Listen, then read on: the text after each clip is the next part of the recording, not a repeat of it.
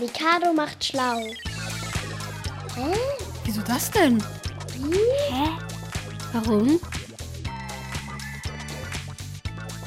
Heute Macht Spinat stark? Er sieht grün aus. Er schmeckt lecker. Ich mag kein Spinat. Es gibt es als Blätter und manchmal ist er auch schon klein gemacht, nur noch für die Mikrowelle zum Warmmachen. Ich muss es nie essen, weil ich mag das halt nicht. Das sieht aus wie ausgegöbelt. Spinat kann man ganz unterschiedlich zubereiten. Knackig als Blattsalat oder weich gekocht mit Spiegelei und Bratkartoffeln. Die meisten Eltern aber sind davon überzeugt. Spinat macht stark. Deshalb werden viele Kinder dazu gezwungen, das grüne Gemüse zu essen. Doch warum genau macht Spinat stark? Keine Ahnung. Weil er gesund ist, weil da Vitamine drin sind. Weil er viele Nährstoffe hat. So richtig bekannt geworden ist die Idee vom starkmachenden Spinat ab 1931. Damals entwarf ein amerikanischer Comiczeichner einen Seemann mit Kapitänsmütze, einem Anker-Tattoo auf dem linken Arm und einer Pfeife im grimmigen Mundwinkel. Popeye. Der hatte mal Spinat gegessen und dann hat er irgendwie so einen richtig großen Muskeln bekommen. Ähm, hatte die bösen Leute verhauen. Angeblich sollen die Geschichten über den Seemann Popeye, der Spinat aus Dosen aß, dafür gesorgt haben, dass die Menschen in den USA deutlich mehr von dem grünen Gemüse gegessen haben. Um ein Drittel sei der Konsum angestiegen, steht auf einem Popeye-Denkmal in der texanischen Stadt Crystal City.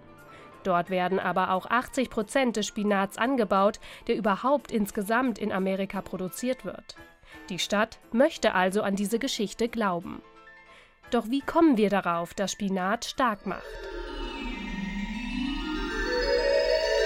Dafür müssen wir zurück ins Jahr 1890. Damals untersuchte ein Wissenschaftler in einem Labor, wie viel Eisen in 100 Gramm Spinat stecken, sagt Chemielehrerin Sigrid Hartig. Wir brauchen Eisen in unserem Blut, damit unser Körper funktioniert. Wenn man sich schlapp und abgeschlagen fühlt, kann manchmal die Ursache sein, dass im Körper zu wenig Eisen enthalten ist. Der Wissenschaftler nahm für seine Untersuchung getrockneten Spinat.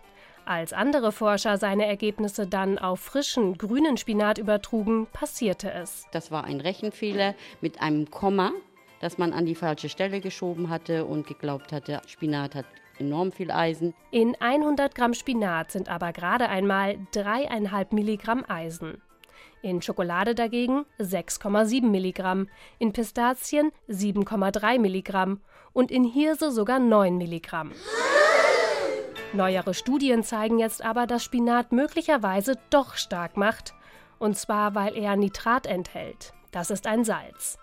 Es sorgt demnach dafür, dass die Zellen in unseren Muskeln mehr Eiweiße bilden, wenn wir Spinat essen, und dadurch schneller wachsen.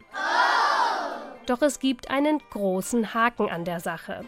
Damit Spinat wirklich stark macht, also die Muskeln zum Wachsen bringt, muss man jeden Tag mehr als ein Kilogramm davon essen. Für mich wäre es, ja, wäre zu viel. Weil man dann eben sehr viel Spinat essen muss und das eben doof ist, wenn man immer wieder das Gleiche isst.